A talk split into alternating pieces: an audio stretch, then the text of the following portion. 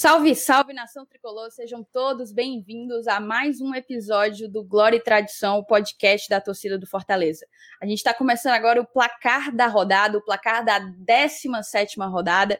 Eu primeiro recepciono e dou boas-vindas ao meu amigo Elenilson Dantas. Seja bem-vindo, amigo. Opa, é um prazer. Agora, dessa vez eu que estou inaugurando aqui esse formato, né? Pela primeira vez participando aqui pelo YouTube. E a gente vai fazer esse placar da rodada aqui quando a gente ganha, é sempre uma rodada interessante, né? E, e, a gente ganhou com méritos, né? Então, mas são três pontinhos na conta aí e a gente vai ver aí como é que vai ficar essa tabela. A gente destrinchar um pouquinho como é que foi essa rodada por, por completo, né? Como um todo. É, vamos lá. A rodada ela começou no sábado, né? No sábado ali às 19 horas com o nosso co-irmão lutando contra Fluminense lá no Maracanã. Um empate em 2 a 2 foi o resultado de Fluminense e Ceará. Logo depois, a gente teve Curitiba e Santos no Couto Pereira. O Curitiba perdeu para o Santos 2 a 1 para o time da Baixada Santista. Tivemos também Atlético Goianiense e Atlético Paranaense se, enfre se enfrentando lá no Olímpico, em Goiás. 1 a 1 para os dois. Outro empate de São Paulo e Grêmio lá no Morumbi, na casa do Tricolor Paulista. Um empate em 0 a 0 há boatos aí que o Grêmio foi meio que garfado, né? Que foi roubado, assaltado em pleno Morumbi. Isso aí faz com que a gente tenha que abrir o olho, porque o nosso adversário do próximo domingo é justamente o São Paulo Futebol Clube em, em seus domínios, né? Em sua casa. E aí a gente vai para o chocolate do Flamengo contra o Corinthians na Neoquímica Arena. O Corinthians levou na sua casa cinco gols, nada menos que cinco gols do atual líder do Brasileirão, né? Na verdade, o atual líder é o Internacional, por uma questão de, de critérios de desempate, mas Internacional em primeiro e Flamengo em segundo tem entre si a mesma quantidade de pontos, né? É, o Internacional enfrentou o Vasco, venceu o Vasco em 2 a 0 no Beira Rio. Bragantino venceu por 2 a 0 também o esporte. O esporte vem assim num declínio que depois eu vou querer uma opinião tua, Helenilson, sobre alguns alguns personagens desse nosso campeonato brasileiro que estão tomando rumos um pouco diferentes, né?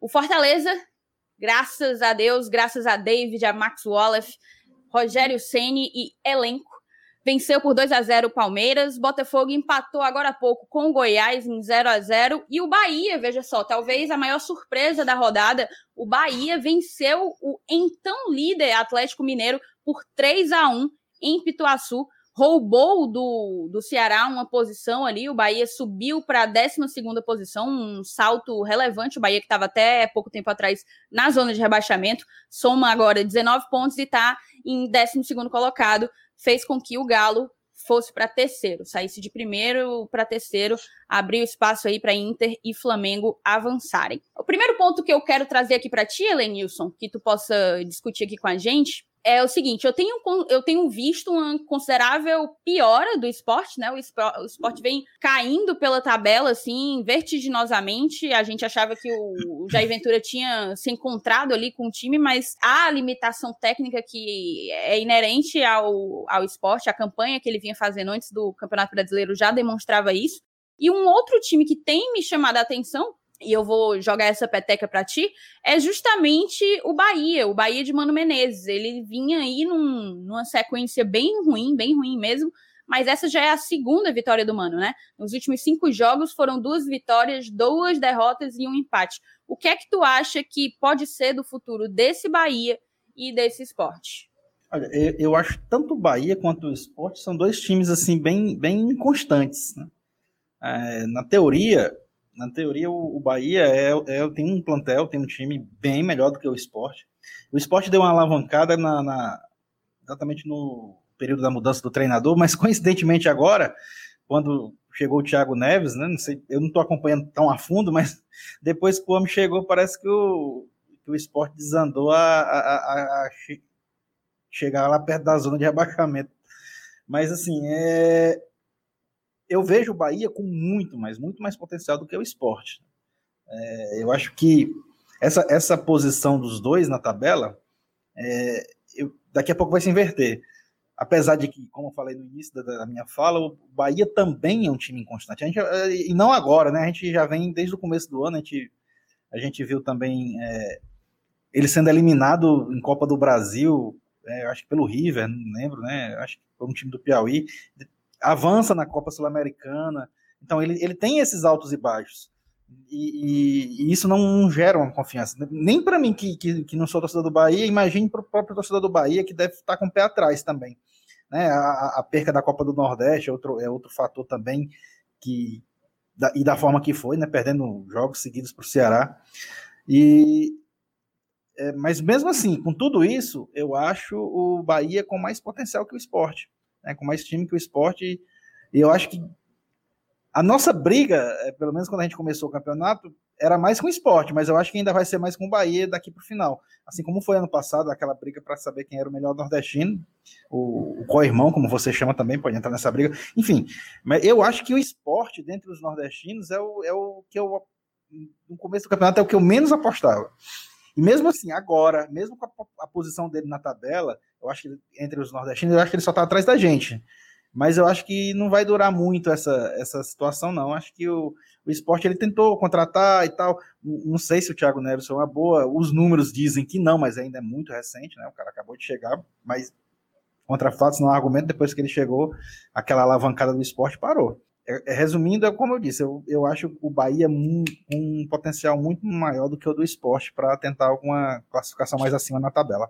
Entendi. Se a gente for passar para os confrontos diretos, três confrontos diretos de membros do Aperreio. Foram Botafogo e Goiás, que empataram em 0 a 0 um bom resultado. Bragantino ganhou do esporte. É um bom resultado porque o Bragantino vinha até então afundado na, na zona do rebaixamento. Então, mesmo vencendo, ele ainda está bem lá embaixo, é o penúltimo colocado da Série A. E o terceiro confronto direto foi Atlético Goianiense e Atlético Paranaense, um duelo de Atléticos empatarem em 1 a 1 então, também um bom resultado. Aqui a gente está tá sempre dizendo, né? Não sendo Fortaleza, o ideal é sempre o empate. Desse confronto direto, eu vou te passar outra, outra, outro questionamento. A gente tem desses, desses confrontos diretos o Botafogo ali embaixo, mas o Curitiba tá muito, muito, muito, muito mal das pernas. Atlético Paranaense, surpreendentemente, tá na zona de rebaixamento, com 16 pontos, é o 17 colocado. Mas o Corinthians, cara, o Corinthians e Vasco estão ali com 18 pontos, são o 15 e o 16. Elenilson, tu acha que tem mais gente aí para entrar nesse aperreio, gente para sair? A gente sabe que há uma ansiedade do Fortaleza mesmo, da torcida do Tricolor, para dizer: não, a gente não disputa mais isso, a gente agora tá pensando em Sul-Americana e Libertadores. Em que momento tu acha que o Fortaleza pode sair do aperreio e times como Corinthians e Vasco, Vasco já tá, né? Mas principalmente o Corinthians podem entrar?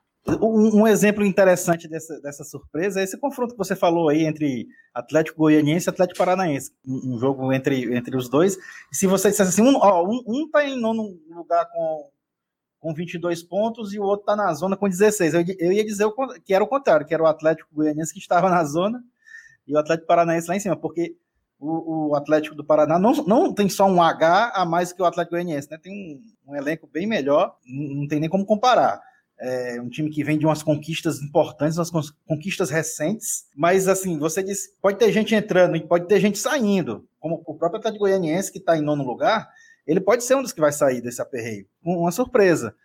Assim como é a entrada do, do Furacão né, né, nessa briga. Ninguém, pelo menos eu, não, não colocava o Atlético Paranaense no aperreio inimaginável. Ainda mais depois da nossa estreia aqui no Castelão contra eles, que a gente perdeu aquele jogo. Graças a Deus ali foi um ponto fora da nossa curva, né? Nossa única derrota em casa.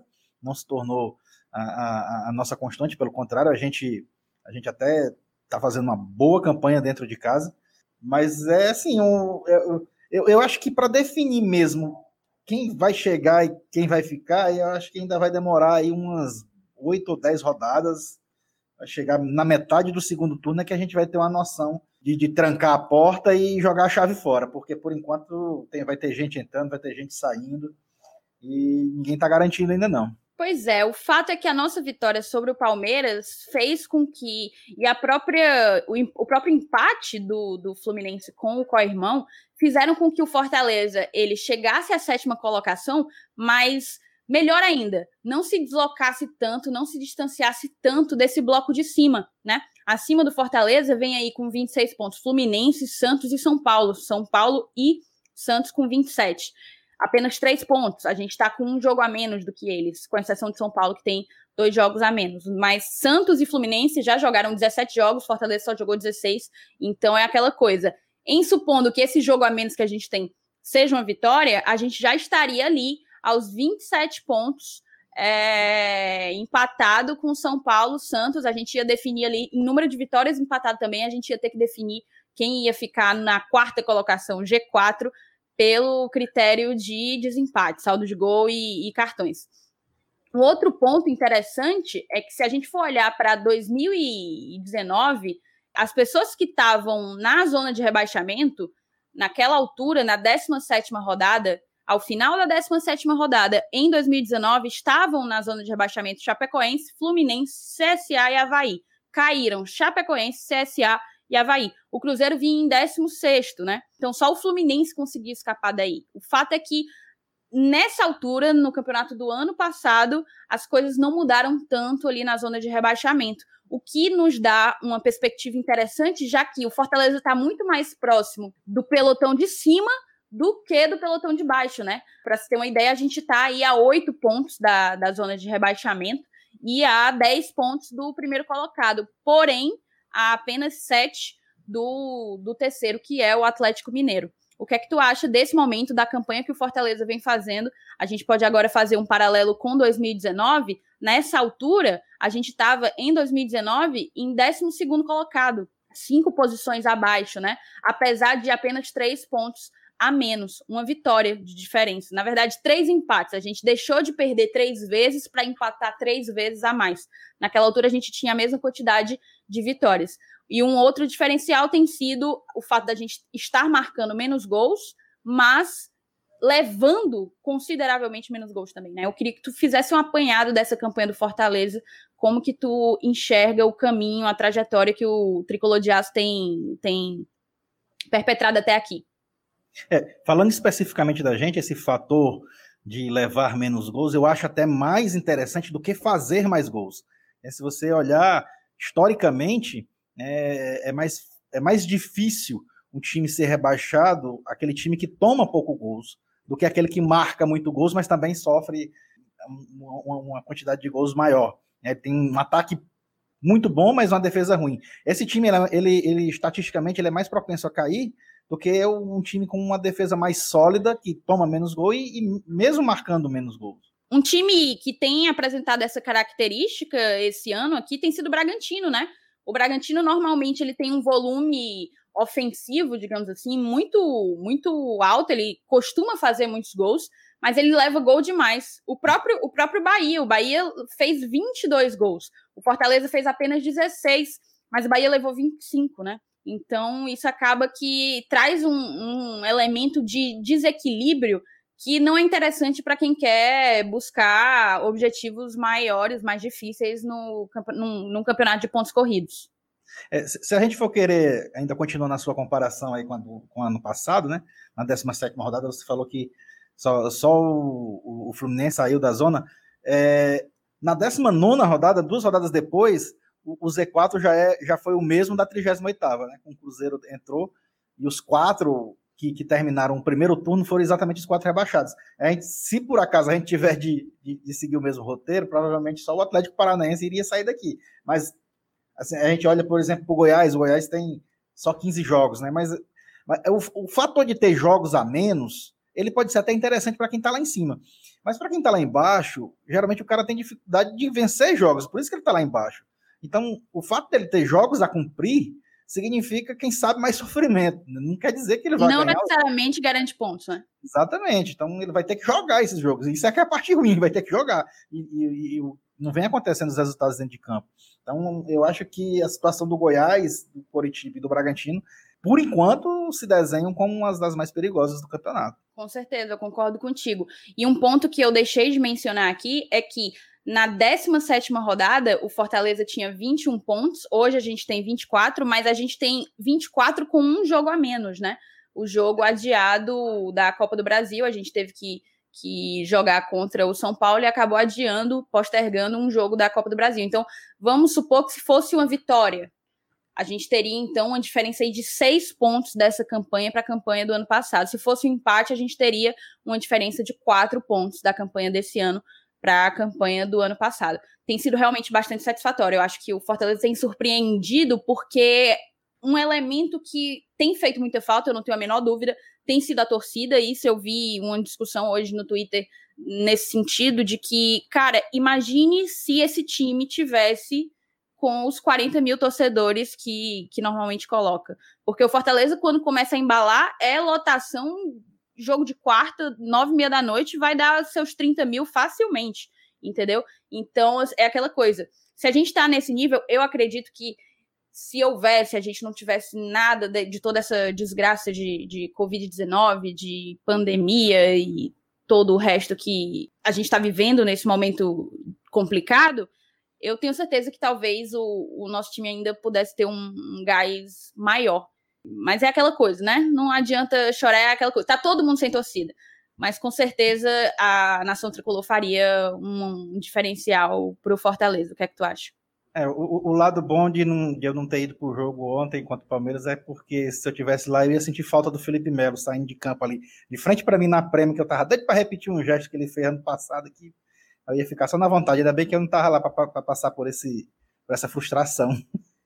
Pois é, e para tu ver, essa, essa vitória diante do Palmeiras foi, salvo engano, a quinta vitória do Fortaleza em casa. A gente jogou oito jogos, venceu cinco, empatou dois e perdeu apenas um. Já estamos somando aí 17 pontos, somos a quinta melhor campanha como mandante. Isso faz toda a diferença, porque se o Fortaleza faz seu dever de casa, ele não precisa de muito mais é, fora, né? Ele, ele pode contar com um empate, por exemplo. O empate não é uma tragédia quando se está fazendo bem o seu trabalho dentro, dentro de casa. O nosso aproveitamento, para se ter ideia, dentro de casa tem sido de 70%.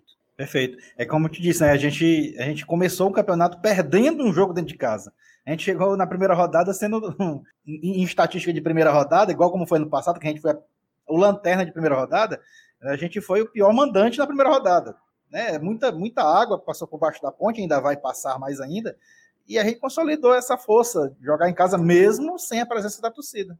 Um Atlético Paranaense, a gente perdeu para um Atlético Paranaense que, se hoje, se a partida fosse hoje, a gente não perderia. É, eu acho que seria um outro jogo. Uma, uma das coisas que mais influencia no futebol, principalmente para o próprio atleta, é a confiança. Né? Depois de que você adquire confiança, a jogada flui com mais com mais certeza, com né, o, o, jogador ele, ele se sente é, mais apto a, a, render aquilo que ele acha que ele pode render. Aí parece que naquele momento a gente vinha de, um, de uma perda de Copa do Nordeste, estava todo mundo ainda meio camaleante, principalmente psicologicamente. Então isso influencia muito. Hoje são, são dois momentos totalmente diferentes. Eu acho que seria outro jogo, óbvio. Mas passou.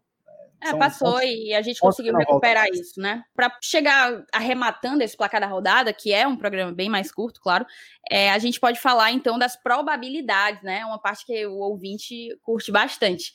Se a gente for falar de probabilidade de Libertadores, normalmente aqui no Glória e Tradição, a gente consulta o site da matemática, do Departamento de Matemática da UFMG. Segundo eles, a gente tá com 41,8% de chance de ir para Libertadores da América, velho. 41%. Mas melhora, tá entendendo? Melhora, a coisa melhora quando você olha um outro site que muita, muita gente, eu vejo muita gente da torcida consultar através dele, que é o Chance de Gol. No Chance de Gol, eu não, eu não vou saber explicar para quem tá assistindo a gente, para quem tá ouvindo a gente, qual é a diferença no método do cálculo, né? Mas no Chance de Gol, a gente tá aí com 62,4% de chance de ir para Libertadores da América. Eu não sei nem o que te explicar, eu não sei nem. É, é aquela coisa, sabe aquele meme do, do Ronaldinho Gaúcho? Estão deixando a gente sonhar? É mais ou menos esse, é, esse, esse feeling, essa sensação que eu tô vivendo. A única coisa que eu tenho certeza é que esses dois sites devem estar bloqueados no PC do nosso amigo Saulo Alves. Com certeza, porque a zica é, é medonha, é verdade. Mas você sabe que o Saulo vive com os cálculos dele, as planilhas, ele tem as planilhas próprias, né? Então, queria saber como é que estão as planilhas de Saulo Alves. Um beijo para você, amigo. Falando em Saulo Alves, vou aproveitar, inclusive, para agradecer Tô aqui com o meu presente de aniversário. Eu que fiz aniversário junto com o Tricolor de Aço no dia 18 de outubro. É, ganhei esse presente do grupo de padrinhos, do grupo de apoiadores do Glória e Tradição, que tem se tornado um grupo de amigos. É, a gente foi para uma resenha nesse último final de semana. Assim, o que, o que aconteceu lá fica lá, porque é, fatos muito pesados. Então, eu estou agradecendo aqui de coração todos os nossos apoiadores que estão lá sempre com a gente, vestindo a camisa do Glória e me vestindo de Fortaleza também. Muito obrigada. Um beijo para todos vocês. Para quem ainda não é apoiador, confere os links que estão na descrição desse programa. A gente está no Apoia-se e no PicPay. Você pode se tornar é, um padrinho ou uma madrinha do Glória e Tradição, beleza? E vamos então falar de probabilidade sul-americana, Helenilson.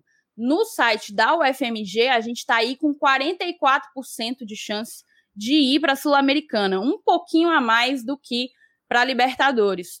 É, já no, no chance de gol, a coisa inverte. A gente tem menos chance de ir para a Sul-Americana. Porque Óbvio, se a gente né? tem mais de ir para Libertadores, quem vai para Libertadores não vai para a Sul-Americana, não é isso? Ou é um é outro, né? Então, Ou é um é outro. A gente está com 36% pode, apenas. Não pode, não pode somar probabilidade para dar mais de 100% entre elas duas. Porque só é ou vai para um ou para outro faz todo sentido. Mas mesmo assim, é, é, uma, é uma estatística que, apesar da gente ainda estar tá, ainda concluindo o primeiro turno do campeonato, é animador, né? A gente pode dizer pelo menos isso, que é animador. A gente, e ó, eu não vou dizer que é animador, não é só por causa de posição de tabela, de ponto conquistado, não. Mas pelo futebol praticado. A gente não vê o Fortaleza jogando um, mau futebol. A gente vê o time jogando bem. Esse é o, é o maior alento, não, não somente uma posição na tabela. A posição na tabela foi conquistada com, com, com, com vitórias, é, com um futebol bem jogado. Então, isso, esse sim é que é, o, é a maior perspectiva que a gente tem para conquistar essa, quem sabe, uma vaga dessas duas competições sul-americanas. Com certeza. E só para fazer o arremate definitivo, então, a gente aqui falando de probabilidade de Libertadores e de Sul-Americana, em contrapartida, inversamente proporcionalmente, é um número inversamente proporcional a chance do Fortaleza de ser rebaixado no site do Departamento de Matemática da UFMG está em 2,5%, apenas 2,5%. No chance de gol, a gente tem 0,2% de probabilidade de rebaixamento. Para você ter uma ideia, é menor do que a probabilidade de título. A probabilidade de título é 0,5%, a de rebaixamento está em 0,2. Eu confesso que eu confio mais nos números do Departamento de Matemática da UFMG, mas não deixa de empolgar a gente ver assim uma estatística que me diz que eu tenho 60% de chance de, sei lá, talvez enfrentar um Boca Juniors em Buenos Aires. O que é que tu acha? É, é, inclusive, eu, um, seria sensacional uma, uma, vaga numa competição de, de, Libertadores, mesmo que seja numa pré-Libertadores para você jogar esse mata-mata, porque não, não, não, não somente é, valeria para a gente hum, conquistas atuais, mas principalmente para o ano seguinte, né? É, garantiria vaga nas oitavas da, da, Copa do Brasil, garantiria, quem sabe, né, uma, um aumento da probabilidade de permanência do, do, do nosso treinador, que, que a gente sabe que essa sequência de um, dois, três, quatro anos, a, a tendência é, é, cada vez mais solidificar um trabalho e, e, o cara conhecer, ter o elenco na mão, isso tudo ajuda. Então, um, um, uma, uma, conquista dessa, de uma vaga dessa, seria pô, seria sensacional, seria massa demais, porque aumentaria muita probabilidade para o ano seguinte e, e, e, se tornaria um, uma bola de neve no bom sentido, né? Cada vez, quanto mais se ganha, mais se tem, quanto mais se tem, mais se ganha, e assim, a tendência era sempre melhorar. Mas, por enquanto, é, a gente está é, trabalhando em cima de estatísticas da UFMG, seja lá de onde for, mas essas estatísticas existem por algum motivo. Né? Alguém está dando, alguém está alimentando é, esses cálculos, e, e, e, o principal alimento desses cálculos, creio eu, que seja o que eu falei agora, o futebol praticado pelo clube, pelo, pelo time. E eu acho que isso é o que, que mais me, me alenta, e quem sabe né, a gente comemora aí no fim do ano uma coisa que seria maravilhosa, uma vaga, uma pré-Libertadores. Sem sombra de dúvidas. Para concluir aqui o programa, já nessa reta final, a gente tem que lembrar que o Fortaleza não joga na 18ª rodada do Campeonato Brasileiro, né? A gente folga mais uma vez, é o jogo contra o Bahia, que foi adiado, porque a gente tem agora uma final de Campeonato Cearense na próxima quarta-feira e o jogo de volta da Copa do Brasil contra o São Paulo, como eu adiantei no início do programa, no domingo, um jogo de Copa do Brasil num dia um pouco excepcional, né? Normalmente a competição acontece em meios de semana, mas a gente vai ter esse jogo de volta no domingo por conta de uma participação do São Paulo na própria Sul-Americana. Então, a gente não vai participar dessa 18ª rodada, pode gerar um pouco de preocupação, porque vai ter muito time com jogos na frente. Agora são dois, né? Consequentemente, exato, agora são dois jogos, consequentemente, pontos na frente. Isso pode dar uma falsa impressão de que a gente está caindo de desempenho, mas é aquela coisa, é confiar no trabalho que a gente tem feito uma trajetória, como a gente tem dito, ao longo de todo desses mais de 25 minutos aqui, uma trajetória muito interessante e consolidada mesmo, melhor até do que a do ano passado, não é isso? Perfeito. E lembrando, é, é, eu, mesmo com todo esse oba-oba em cima de estatística, o, Robert, o, o Rogério sempre diz que mantém os pés no chão. Por enquanto, o objetivo ainda é se manter na primeira divisão. Por enquanto. Com né? certeza. Né?